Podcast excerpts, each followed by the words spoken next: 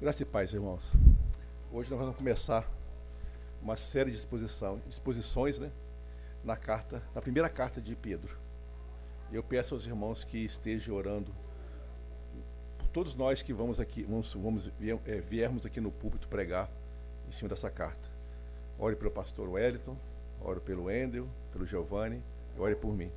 A gente possa trazer o melhor do Senhor para vocês, amém? E além disso, eu peço também que os irmãos nesse, nesse, nesse período né, de exposição dessa carta, que estejam lendo toda a carta. Para que quando a gente chegar, quando nós chegarmos aqui no culto, a terra já está arada, a palavra possa entrar e possa germinar no coração de cada um de vocês. Amém? 1 Pedro é, 1, somente o versículo 1 e o versículo 2.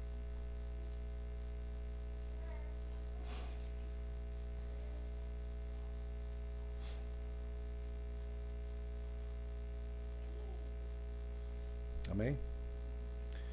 Pedro, apóstolo de, apóstolo de Jesus Cristo, aos estrangeiros dispersos no Ponto, Galácia, Capadócia, Ásia e Bitínia, eleitos segundo a presciência de Deus Pai, em santificação do Espírito, para a obediência e aspersão do sangue de Jesus Cristo. Graça e paz vos sejam multiplicadas. Vamos orar, irmãos.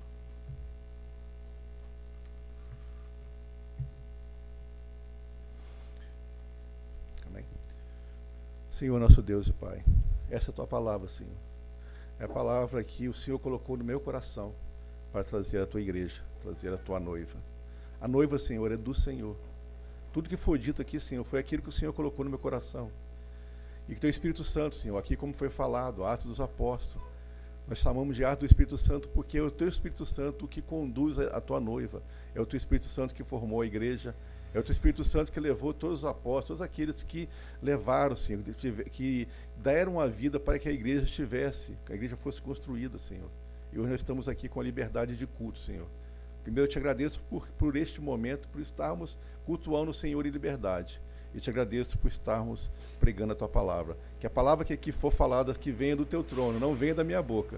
Que seja aquilo que o Senhor colocou no meu coração, mas seja do Senhor. E eu já te agradeço em nome de Jesus. Amém. Irmãos, vamos fazer um pequeno. Antes de, entrar, de entrar na, na, na, pregação em si, né? vamos fazer um pequeno esboço da carta, do que seria essa carta de 1 Pedro. Ela começa no capítulo 1, diz, é, falando que nós fomos regenerados para uma viva esperança, através da obra redentora de Cristo. Nos dá conselho, recomendações aos crentes nos exorta, é, nos exorta para que, para que tenhamos né, uma vida santa. No capítulo 2, nós somos chamados a nos aproximarmos da, da pedra viva que é Cristo Jesus, chamados a proclamar, proclamar as virtudes de Cristo. Somos exortados a ter uma vida cristã exemplar. Devemos também viver como servo de Deus. No capítulo 3, devemos viver como servos na família, não só na igreja, mas dentro dos nossos lares devemos viver com, como servo na conduta diária. No capítulo 4, devido às provações por Cristo, devemos nos alegrar mais, pois somos coparticipantes do, do sofrimento dele. E no capítulo 4 ele traz o porquê dessa carta. No capítulo 5 ele dá recomendações aos jovens e anciões. E anciãos, perdão, sua palavra, tá? E anciãos. É, Pedro e. Nossa, pegou, pegou, pegou, pegou, houve um erro de digitação aqui. É, houve um erro aqui. Vamos passar para Amém. Irmão, essa carta é uma carta que Pedro escreve aos estrangeiros, aos Aqui, em algumas, algumas, na minha versão está estrangeiro, tem versões que está escrito peregrino, tem versões que está escrito forasteiro, forasteiro, e depois a palavra dispersos.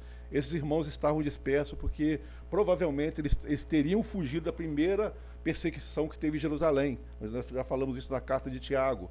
Eles fugiram e estão em outros lugares. Aqui no caso, para onde essa carta foi mandada, né, foi destinada, Ponto, Galácia, Capadócia, Ásia e Bitínia.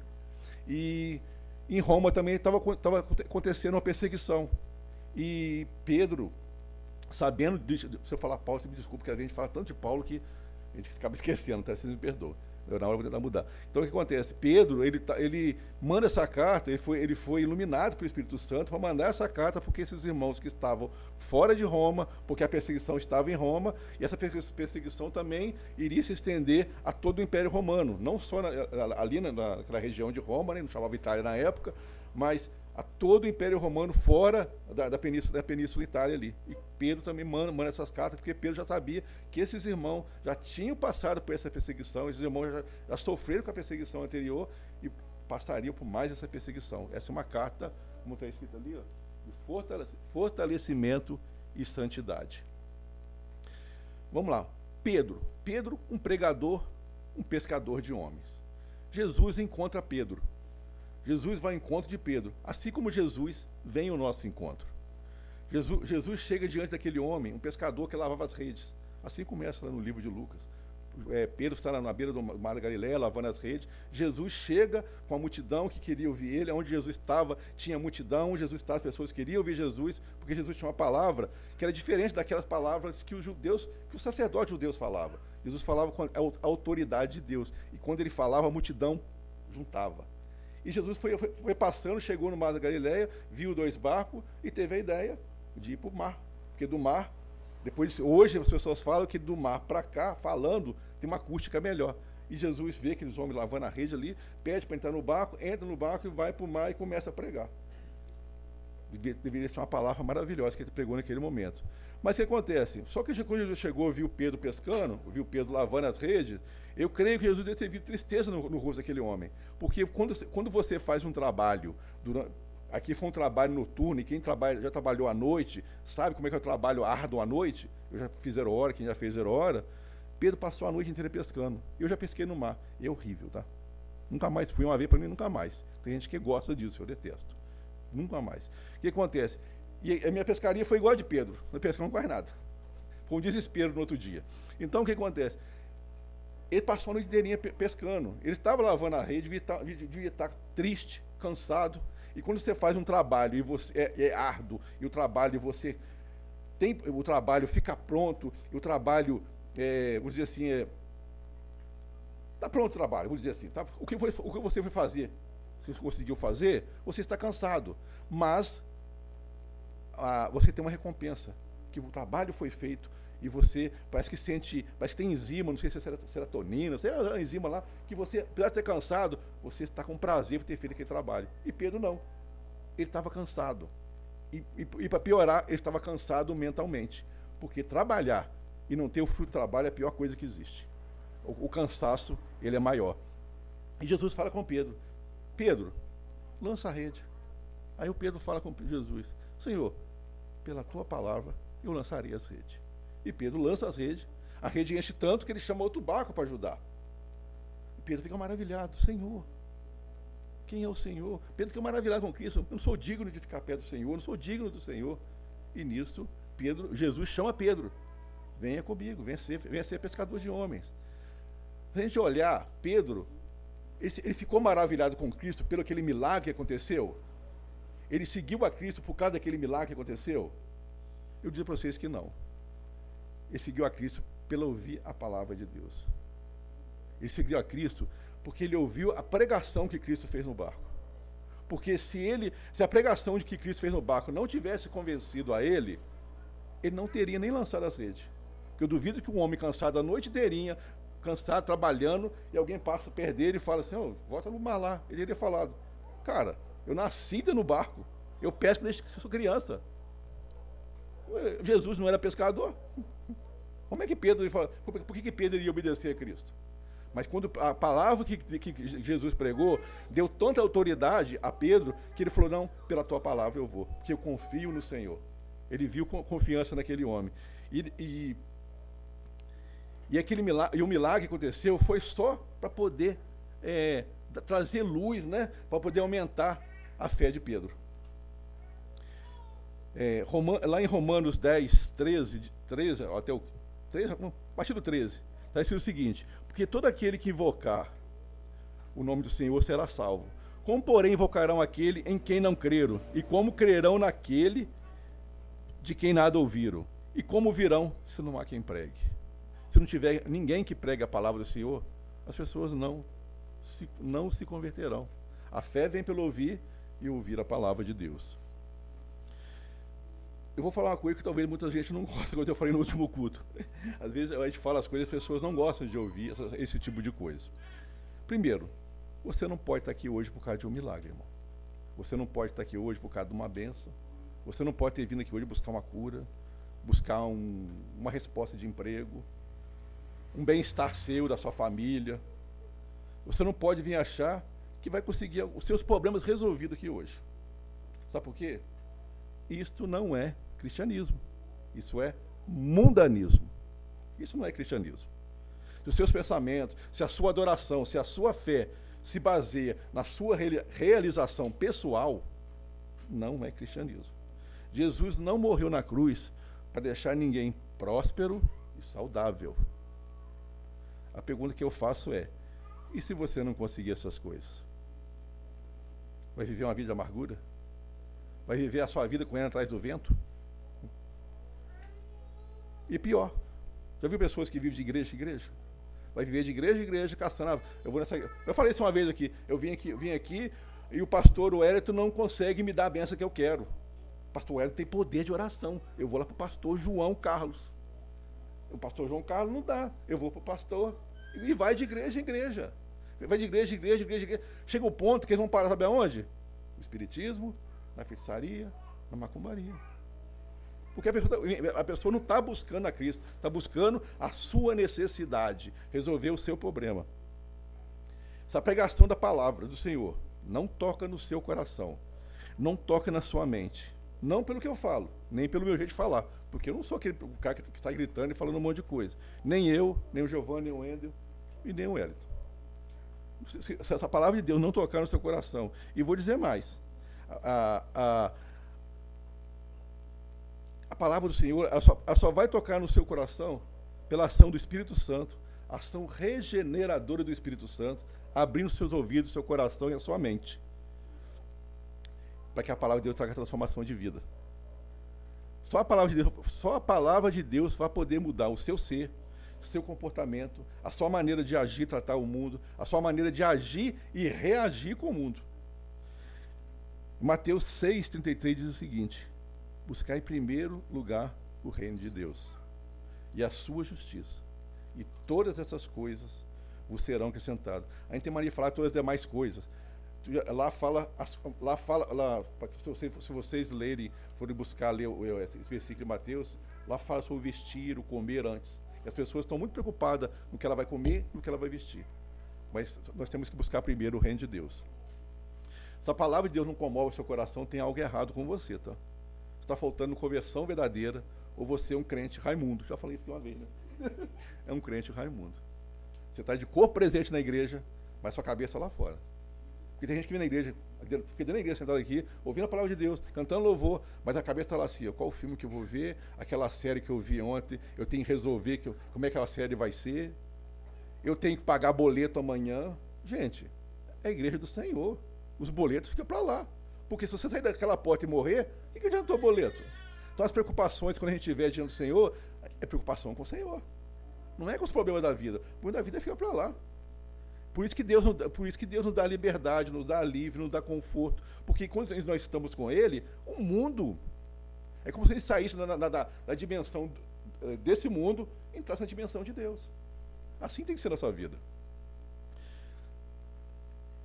No, eh, se você tiver com a Bíblia aberta, logo na frente, no, no capítulo 2, no, cap, é, no capítulo 2, é, versículo 2, Pedro, Pedro diz o seguinte: Desejai ardentemente, como crianças recém-nascidas, o genuíno leite espiritual, para que por ele você seja dado crescimento para a salvação.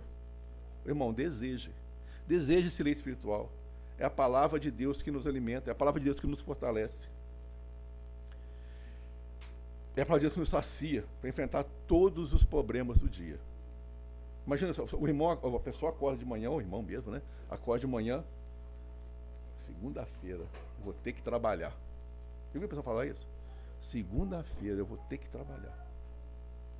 Aí chega na sexta-feira, é, sexta-feira chegou. Porque para quem tem folga para semana, é, sexta-feira chegou, vou, vou trocar de folga. Aí eu fico, eu fico pensando, e se não tivesse emprego? E quando não tem emprego? Como é que faz? Clama a Deus, vai dobrar, vai correr de Deus para de emprego? Complicado, tá? Complicado. Desejar, irmão, a oração, intimidade com Deus, é intimidade somente é, com intimidade com Deus, é somente pela oração, pela leitura da palavra que nós temos intimidade com Deus. Jesus, ele não nos escondeu nada. Às vezes eu posso falar coisas que vocês não estão ouvindo, mas Jesus falou: No mundo tereis tentação. Jesus não falou, ele falou com ninguém assim, gente, vocês creem em mim que a vida de vocês vai ser fácil. Não foi fácil para nenhum apóstolo. Não foi fácil para nenhum. Se, se, se, as pessoas, se vocês puderem, se vocês tiverem tempo e procurar a história da igreja, vocês vão ver as atrocidades que aqueles que é, é, é, é, no início né, da igreja primitiva falaram, eu sou cristão, eu creio em Cristo. Queimado, né? foram queimados em óleo fervente, dentro de caldeirão. Eu vi um cara, eu vi um, eu vendo um documentário de um, de um, um ex-padre que começou a adorar a Deus, vocês fizeram com ele? Tinha uma cisterna imensa assim, era um buraco que colocava água, tipo assim, uns 4, 5 metros para baixo, e desceram esse, esse padre que falou que ele queria mais seguir a loucura lá, do, catolicismo, que ele falou a verdade, colocaram ele dentro da cisterna. E só, e só não mataram ele porque o bispo, na época, que queria, queria um cargo de papa, falou ele, ele não podia matar mais ninguém. Ele tinha matado um monte. O cara ficou lá, tipo assim, uns 20, 15 anos, dentro de um buraco na terra vivendo. E nós hoje estamos aqui querendo Deus para ganhar as coisas. Como se Deus fosse o dono, o gerente do banco, como se Deus fosse tivesse a senha de um, caixa eletrônico. Não é, isso não é cristianismo não, tá gente? Desculpa dizer para vocês, tá? Estão, quem pensa assim está no lugar errado. E, é, e, e Jesus venceu tudo tudo por nós. E vencer não significa que nós vamos, vamos sair vitorioso dessa. Vencer significa passarmos tudo com Cristo, chegarmos ao final. Isso é vencer. Porque, olha o exemplo de Paulo. Paulo, diz, Paulo, diz, Paulo usa uma frase que o mundo usa de forma errada: Posso tudo naquilo que me fortalece. Mas Paulo falou isso quando? Antes ou depois da aprovação? Paulo, não, sabe, ele, Paulo não, não, sabia que ele iria falar isso. Posso tudo que ele fortalece. Ele não sabia disso. Ele sabia que teria um monte de provação. Ele sabia que ele seria açoitado. Ele sabia que seria escorraçado. Ele sabia, ele sabia que seria xingado. Ele sabia que seria negado. Ele sabia um monte de coisa. Tudo por amor a Cristo. E no final, depois disso tudo, ele estando vivo ainda, depois de tanta surra que ele levou, depois de prisões, ele falou: Tudo posso naquele que me fortalece. Ele nunca desanimou sempre combateu o bom combate e perseverou até o fim. Vamos voltar a Pedro. Quem, era, quem é Pedro mesmo? Pedro é um pescador rude, diz que ele é letrado, iletrado, mas ele é um apóstolo do Senhor. Essa palavra iletrado não quer dizer que ele era analfabeto, ele apenas não era muito bom de escrever.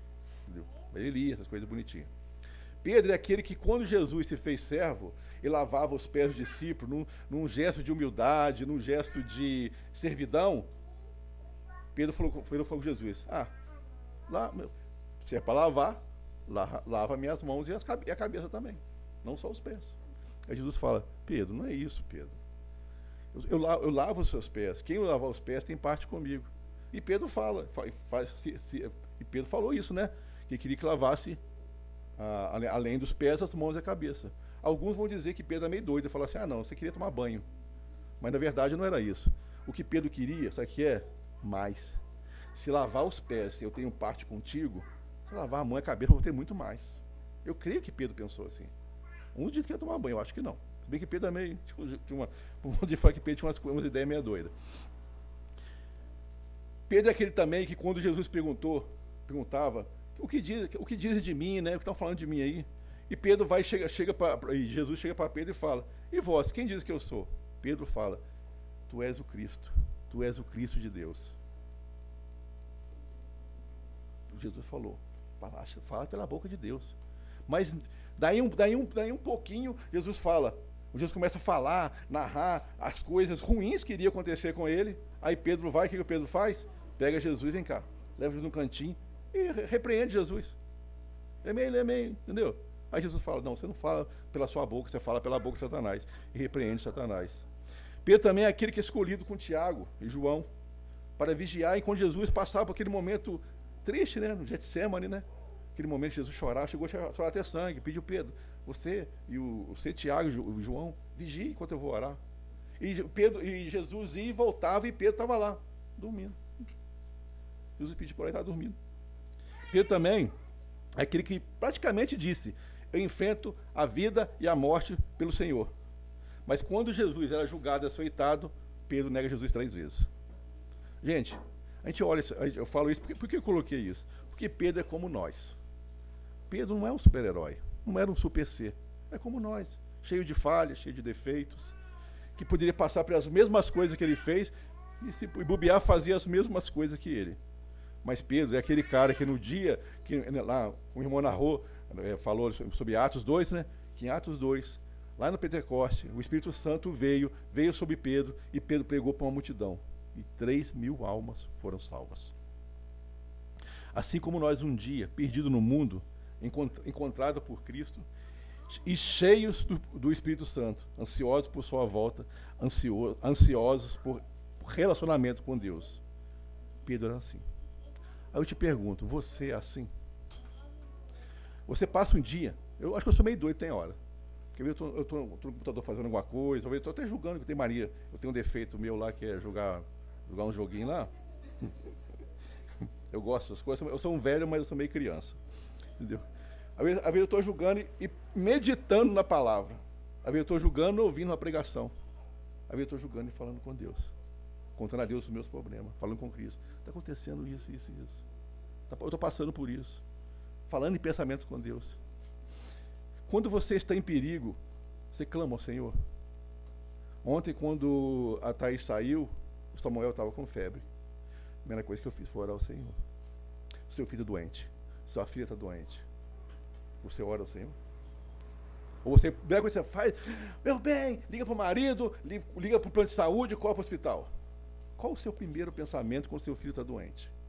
É em Deus ou é nas coisas do mundo? Porque não é errado você procurar, procurar um médico. Não é errado você procurar um remédio. Mas, gente, buscar a Deus em primeiro lugar, né? Entendeu? A gente tem que buscar a Deus em primeiro lugar. É, eu sou, eu sou meio eu sou, eu sou meio dessas coisas, tá? Você ora quando, quando ora, você ora quando dorme e acorda? Já falei sobre isso, sobre isso aqui. Meu pai sempre falava com a gente. Vai dormir com um cavalo e acordar com um burro, ou dormir com um cavalo e acordar com um boi. Porque, gente, o cristão tem que orar. Quando você levanta, você agradece a Deus. É um novo dia, uma nova chance de viver, uma nova chance de servir o Senhor, de adorar o Senhor. E você faz isso. E quando você, e quando você vai dormir, pode ser a última vez que você vai falar. Porque muita gente morre dormindo, tá? Imagina se você não está nem aí com Deus, passou o dia lá brigando com Deus e não pediu perdão. É, uma coisa para poder pensar, tá? Uma outra coisa também. Você ora para sua família? Ora pelos seus filhos? Vocês oram pela família? Eu oro até hoje para o Léo. O Léo nem mora comigo. Oro minha filha que mora em Minas. Vocês fazem isso? Ora pelos filhos? Os filhos vão para a escola, vocês oram. Senhor, abençoa meus filhos na escola hoje. Leve segurança, traz segurança. Você ora pela sua esposa que vai trabalhar ou pelo seu marido que vai trabalhar. Porque no emprego as pessoas passam por situações que podem ser fatais. E a gente tem que orar. Entendeu? Outra coisa. Você ora quando vai almoçar? Agradecer o pão de cada dia? Tem que fazer isso, gente. Tem gente que ora. Eu, eu já vi pessoas que até oram. Mas chega no restaurante e tem vergonha. Tem vergonha de orar em público. Chega no restaurante e orar, orar ao Senhor. Agradecer pelo pão. Mesmo que Deus, mesmo, mesmo pelo pão que você comprou, mas está na rua e o pão que Deus te deu, é a mesma coisa. Às vezes eu acho que eu sou meio doido de falar essas coisas, mas, gente, isso é vida de cristão. Deus só vai te conhecer se você tiver intimidade. Por exemplo, eu tenho intimidade com a minha esposa, porque eu converso com a minha esposa. Agora, você vai ter intimidade com o seu marido, com a sua esposa, se você conversar com ela, não é assim? Com Deus é a mesma coisa. Se você não tiver intimidade com Deus, se você não falar com Deus 24 horas da sua vida, se você todos os seus problemas você coloca em outro lugar, Deus vai falar assim, então eu não faço parte dessa vida. Então, tem uma coisa errada com você, tá? Pedro também começa, agora vou ter outra parte aqui. Pedro começa outra parte apresentando como apóstolo de Cristo. Não para dar carteirada, tá, gente? Porque as, as cartas começavam com o nome da pessoa e a, e o seu, a sua função. E Pedro começa, ele, começa, ele, ele começa a carta falando, Pedro, apóstolo de Cristo. Para que, que ele faz isso? Para dar veracidade à carta. Para quem pegar aquela carta, falar, essa carta veio do Pedro, que era apóstolo. Não Pedro que era qualquer, um Pedro. Entendeu? Por que eu estou falando isso?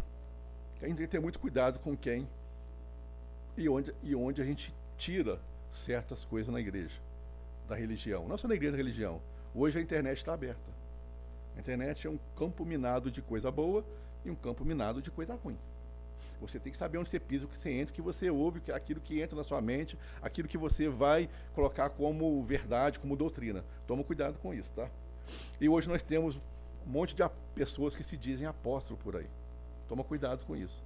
Porque a pergunta que eu faço é quem os levantou como apóstolo? A igreja, a igreja do Senhor ela é edificada, firmada e tem como base e fundamento a doutrina dos apóstolos. Está lá em Efésios 2,20. Os apóstolos receberam a autoridade de Cristo. Eles conviveram com Cristo, eles foram discípulos de Cristo, foram ensinados por Cristo. E antes de serem discípulos, aprenderam aos pés de Cristo. Foram separados e foram enviados como apóstolos. Tem algum apóstolo hoje que foi enviado por Cristo? É meio estranho isso. E outra coisa também, todos passaram por sofrimento. Todos apanharam. Todos tiveram alguma coisa ruim na vida para simplesmente desistir. Coisas, coisas, coisas mínimas que nós hoje arrancasse nossa unha, a gente sai correndo como maluco. Eles passaram por coisas piores. Coisas horríveis. Se vocês procurarem a história igreja, vocês vão ver coisas horríveis. E todos eles, com exceção de Pedro, morreram, tiveram uma morte horrível. Uns cortados ao meio. É, perdão, João. Léo me corrigiu. João, perdão. Exceto João. O resto tiveram morte horrível. Foram, foram apedrejados, cortados ao meio, foram com flecha, né? Crucificado. Pedro de cabeça para baixo. A mulher de Pedro foi crucificada. Todos tiveram morte horrível. E o que nós temos hoje são pessoas que pregam ostentação, pregam riqueza, pregam bem-estar humano, detupam a fé, desviam as ovelhas do Senhor. Aí eu pergunto que fundamentos os apóstolos trazem? Sendo que o cano está fechado e não tem como colocar mais nenhum, nenhum fundamento. A própria palavra de Deus diz o seguinte: quem acrescentar algo à escritura se torna anátema, maldito. É uma coisa para a gente pensar, a gente ficar de olho da onde a gente tira a nossa religião, tá, gente? Cuidado com isso. Graças a Deus o pastor Hélio tem que estar tá, tá, tá formando. É, Deus iluminou, né? O Espírito Santo tem iluminado a, a, a, o pastor Hélio para nós criarmos uma igreja bíblica, uma igreja verdadeira, uma igreja na, centrada na palavra de Deus. Que seja, que seja de Deus, não inventação do mundo. Porque nós temos muitas coisas que inventação do mundo aí, que em vez de ajudar as pessoas, estão afastando as pessoas de Deus. Porque estão, estão prometendo coisas que Deus não prometeu. Como eu falei antes, Jesus morreu na cruz. Não foi para isso. Não foi para isso. Se essas pessoas não sabem, fala, ah, pega aquele filmezinho bobo que passava na Globo antigamente. Você não vê Jesus falando nada disso. Você nem lê a Bíblia para saber a verdade. Pode ver aquele filmezinho antigo lá. Jesus, Rei dos Reis, né? Uma vez Jesus falando, ah, eu estou subindo aqui na cruz para você ter carro zero. Não, tá, não era escrito isso lá. Pedro, nessa carta, irmão, ele alerta que os cristãos passarão por provações severas. No capítulo 4, 4 versículo 12, ele fala isso. Não estranheis o fogo ardente que surge no meio de vós. Mas que provação é essa? Essa provação é que Roma estava em fogo, em chama, né? Em chama. O doidão do Nero lá colocou fogo em Roma lá para poder abrir terreno para construir. E o que, que, ele fez? O, o, o incêndio se espalhou e queimou mais do que devia. E ao queimar mais do que devia, queimou o templo, queimou os ídolos, queimou um monte de coisa lá. E o pessoal ficou brabo com ele. E o que, que, que tinha que fazer? Culpar alguém. Ele culpou os cristãos. Os cristãos foram queimados em praça pública, que, civil de poste de luz, que, tipo assim, de luz para iluminar, eles queimavam o cristão. Eles torturavam o cristão, julgavam os cristãos lá na, na, na, na, na arena para os leões, para os gladiadores. Fizeram, faziam uma festa. Para culpar, os cristãos. E, e, essa perseguição que já que aconteceu de Roma começou a acontecer fora também, porque o, o Império Romano era imenso. Eles eram poderosos e começaram a, queimar, é, a perseguir os cristãos. Por isso que Paulo escreve essa carta, para que eles tenham encorajamento, para que eles, para que eles possam, para que, para que eles possam passar por essas perseguição, porque eles iriam passar. Não teria como, eu digo, é, vou dizer para vocês, que ele não passasse por essa perseguição, mas que eles passassem com Cristo. Ele, é, o, a, o, apóstolo Paulo iria animar essas pessoas a passarem é, por essa perseguição. Paulo envia essa carta aos peregrinos, aos forasteiros, aqueles que são cristãos em terra distante, terra a qual eles não pertencem. nós também não pertencemos a essa terra, irmão. Essa terra não é nosso lugar. Nós somos o quê? Cidadãos dos céus. Devemos nos viver, devemos viver e nos comportar como cidadãos do céu. Pedro cita isso no capítulo 2, 11, 4, 6, cita isso. Vai lá em, em é, Filipenses 3, 20 diz o seguinte: Pois a nossa pátria está nos céus, de onde também aguardamos o Salvador, o Senhor Jesus Cristo. Nós não somos dessa terra.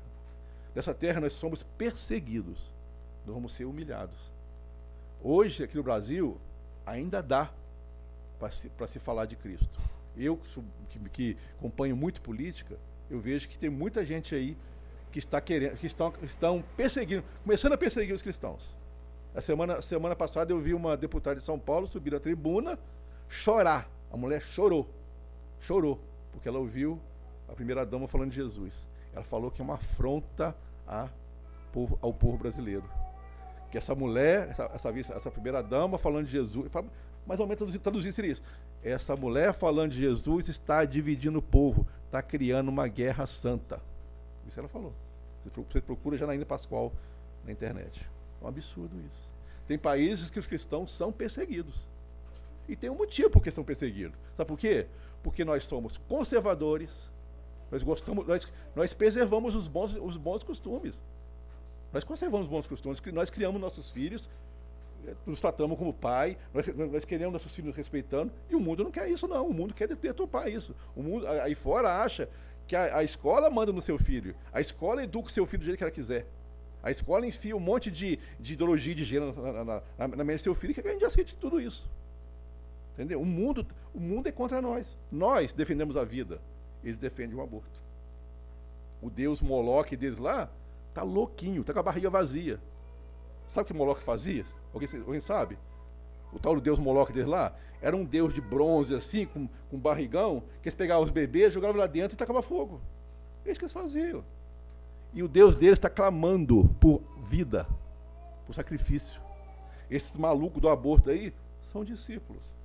Entendeu? Nós defendemos a vida. Nós defendemos a família. Família é homem, e mulher e filhos. Isso é família. Porque uma família de um homem com um homem, a, a, a, a, espécie vai se extinguir, tá? Mulher com mulher, a espécie vai se extinguir. Não tem como proliferar, tá? Essa é a verdade. Eles podem não gostar de ouvir, mas é a verdade. Nós defendemos a religião. Nós defendemos, defendemos a nossa fé como o único. Nós defendemos, nós defendemos a nossa fé em Jesus como o nosso único e suficiente Salvador. Cremos na Santa Escritura como palavra de vida, como verdade e vida de Deus. Cremos na salvação das nossas almas. Que esta vida é apenas uma parte da jornada, uma pequena parte. A maior parte é com o Senhor. A nossa vida em Cristo Jesus nos faz honestos, sinceros, amorosos, piedosos, altruístas. A nossa vida exala o fruto do Espírito. Tudo isso é ruim para o mundo. Porque se eu for honesto, eu não roubo. Se eu for honesto, eu posso trabalhar. O Léo trabalha na farmácia. Se o meu filho é honesto, o cara pode colocar ele para cuidar do dinheiro, que aquilo que o cara cuida, colocava cuidar vai estar no final. Isso é honestidade. Tem gente que. O Léo sabe, já contou a história, já tem gente que vai lá e ó. E passa a pena. E rouba. Imagina a pessoa que você coloca no seu negócio está roubando. Nós somos, gente, o cristão ele tem que ser honesto. Eu fui comprar pão nessa padaria, era 20 centavos. O cara me deu uma maior. Eu falei, não é meu, é seu. Não é meu. A César que é de César. Não é meu. É dele. Vai fazer falta de centavo? Vai fazer falta a ele? Não, mas e o princípio da justiça, o princípio da honestidade? Onde é que fica isso? Nós temos que ser honestos com essas coisas. Não adianta. E a nossa forma de agir, ela traz repulsa, traz ódio, traz inveja, traz indignação, traz revolta ao mundo. O, nós revoltamos o mundo. Eles, eles, acho que o sonho, eu, eu vi um pastor falar, nem, nem coloquei aqui, eu vi um pastor falar uma vez que o sonho do mundo é que venha o arrebatamento. Porque se viesse o arrebatamento, os crentes iam embora. O mundo ficava aí para fazer o que eles quiser. Imagina a zoeira que seria isso. Os crentes fora do mundo, para eles seria uma maravilha. Primeiro, o pensamento do maluco dele, talvez eles deve pensar assim, eles não conhecem a palavra de Deus direito, né? Se o nosso, se o nosso aliás, tá? e deve ser assim, tá? o mundo não é, é, o mundo não pode nos ver como igual. Você não pode ser igual às pessoas do mundo, tá? Se o nosso comportamento, as nossas ações, as nossas palavras, o nosso modo de viver, o nosso no modo de agir é igual ao do mundo, se você no seu ambiente de trabalho, tá, você é igual a todo mundo, tem uma coisa errada. Você deveria ser luz. Tem um grupinho de fofoca ali, ó. Você está no meio. Tem um grupinho aqui, ó, de pornografia. Você está no meio. Tem um grupinho ali de, de um. É, vamos passar a perna, irmão, sei lá o que lá, o que. Um, um tramando, vamos tramar para derrubar aquele irmão, não subir no emprego, que eu quero aquele outro, vai, porque eu, eu puxo a saco daquele. Você está errado. Você, você tem, aonde você for, você tem que ser luz. E é ruim, é difícil. É difícil a gente ser luz nesse mundo. Mas nós temos que ser luz nesse mundo. A gente não pode viver igual as pessoas do mundo. Porque se a gente não, se a gente, se a gente não for luz, nós seremos trevas. E lá em Mateus 6, 23 diz o seguinte: se as trevas que há, se a luz que há em vós são trevas, quão grandes serão essas trevas? Quer dizer, é bem maior. Maior que a do mundo. Vamos lá. Eu vou entrar no, até aqui foi até o versículo 1, tá, gente? Vamos entrar no 2 agora. A palavra. É, vamos ler o versículo 2. Continua, continuando a, a carta de Pedro. Versículo 2: Eleitos, segundo a presciência de Deus, Pai, em santificação do Espírito, para a obediência e aspersão do sangue de Jesus Cristo, graça e paz vos sejam multiplicadas. Quando eu li isso aqui, eu fiquei maravilhado, tá? Li, acho que eu li, quando eu li para a terceira ou quarta vez. Na primeira vez, não, parece que encaixou. Eu estava caçando alguma coisa para falar, mas eu não deixei o Espírito falar. Quando eu li isso aqui, eu fiquei maravilhado. Primeiro, depois eu falo, vamos lá. A palavra presciência aqui não, não contraria o que nós conhecemos, o que, o que nós conhecemos como predestinação. A gente, a gente sempre prega sobre predestinação. Depois eu vou falar porque eu fiquei maravilhado, tá, gente? É, para não, não pular o foco.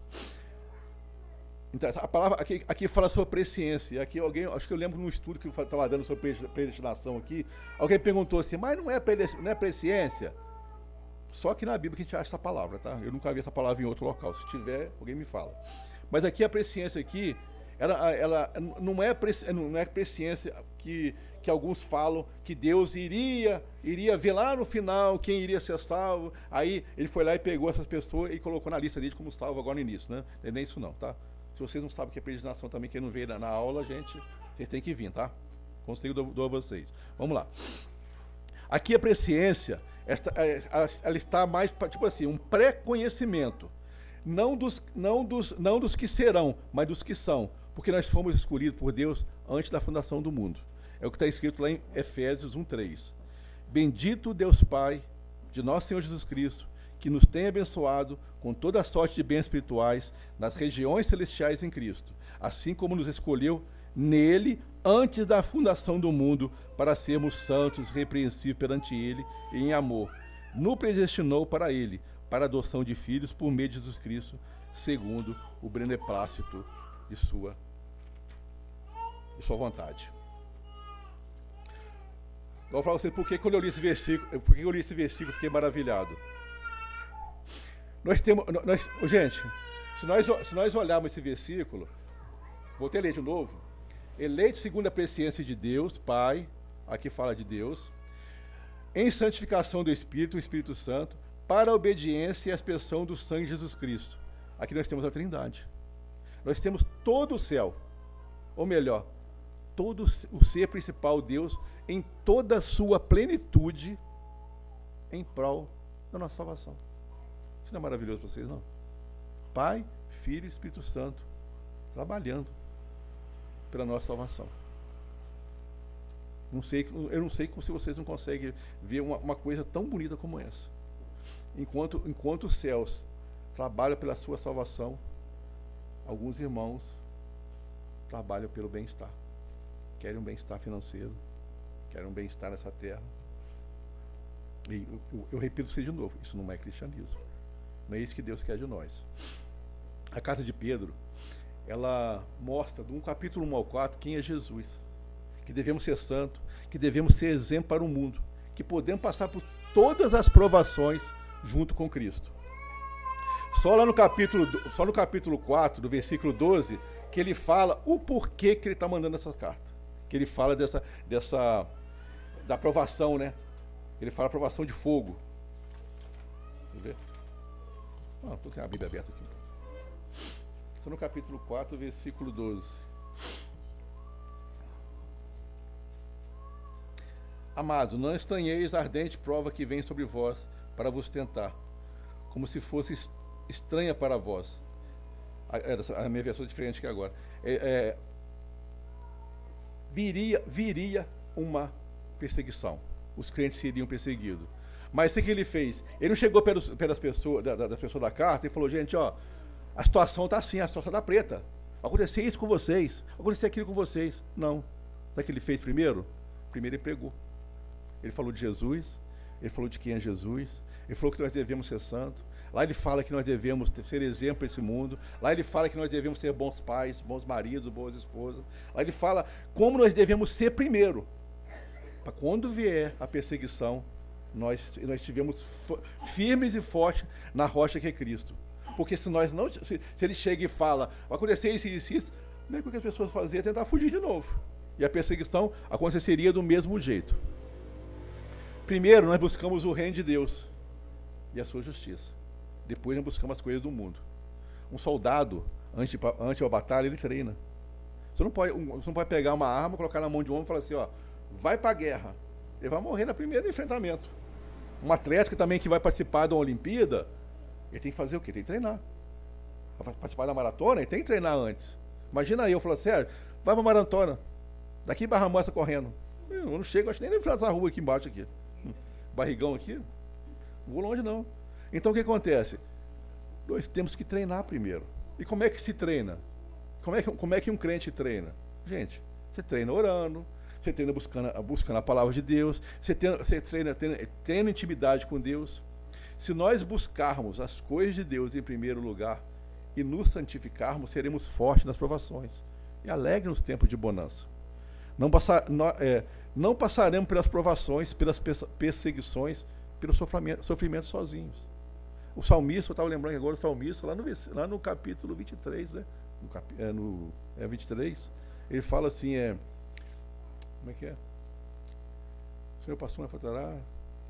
É, deitar-me faz em vez de espaço, guie mansamente as águas de descanso. Isso aí é tempo de alegria. Ele quer o Senhor com ele esse tempo de alegria. Depois dá fala, e ainda que eu ande pelo vale da sombra da morte, não temerei mal algum. Isso é tempo de prova. Isso é tempo de bonança. Lá, já, lá, lá o salmista já nos ensina que com Deus nós passamos nos tempos, nos, tempos, nos tempos de alegria, mas também com Deus nós passamos nos tempos de prova. Porque nós, teremos prova nesse mundo. As coisas não vão ser fáceis. O que Pedro, o que Pedro alerta esse povo é que as coisas serão difíceis para vocês. Mas quando eles passam por todos os problemas da vida, com Jesus, tudo muda. Eu vi um depoimento semana, semana retrasada de uma, de uma, de uma mulher que ela, ela se diz cristã, não sei se ela é crente. Ela falou que ela estava no hospital, ela falou, ela falou chorando assim, eu estou no hospital aqui agora e eu estou com a minha filha aqui que saiu do pós-operatório, eu não sei o que fazer, tá difícil. E a minha, minha filha saiu, ela não acorda, já tem um tempo que ela não acorda, não passa um médico nesse corredor, não passa ninguém. O que, que ela fez? Pegou o telefone, ligou para o marido dela. Sabe o marido dela falou com ela? Você já falou com Deus? Falou assim mesmo, você já falou com Deus? Você já orou a Deus? Ela falou assim, ela sentiu, dobrou o joelho e orou, Senhor. Daí a pouco passou um médico, assim, ela falou, que a gente passou um médico agora perguntando aonde era o quarto da fulana de tal, não era nem minha filha. Eu falei, doutor, eu não sei onde é, mas olha minha filha para mim. Ela, o médico foi, olhou, falou, não, é assim mesmo, ela está tá bem, ela está certinho, o pós, a, a cirurgia foi muito complicada, o pós-operatório vai ser demorado calma, tudo bem. Ela falou, eu precisava de um conforto no coração. E Deus mandou. Às vezes a gente passa por muita, muita luta, por muita prova, mas a gente não coloca nada aos pés do Senhor. A gente acha que o nosso braço, que o nosso jeito vai resolver. E não é isso. Irmãos, busque o Senhor, seja na, na alegria, agradeça. Na tristeza, ore ao Senhor. Amém? Que essa palavra possa ficar firme no coração de vocês e possa trazer vida. Amém? Vamos orar. Vamos falar com o nosso Deus.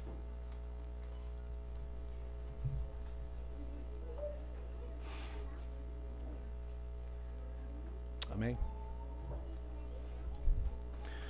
Senhor Deus e Pai, Senhor Deus Todo-Poderoso, glorioso, maravilhoso.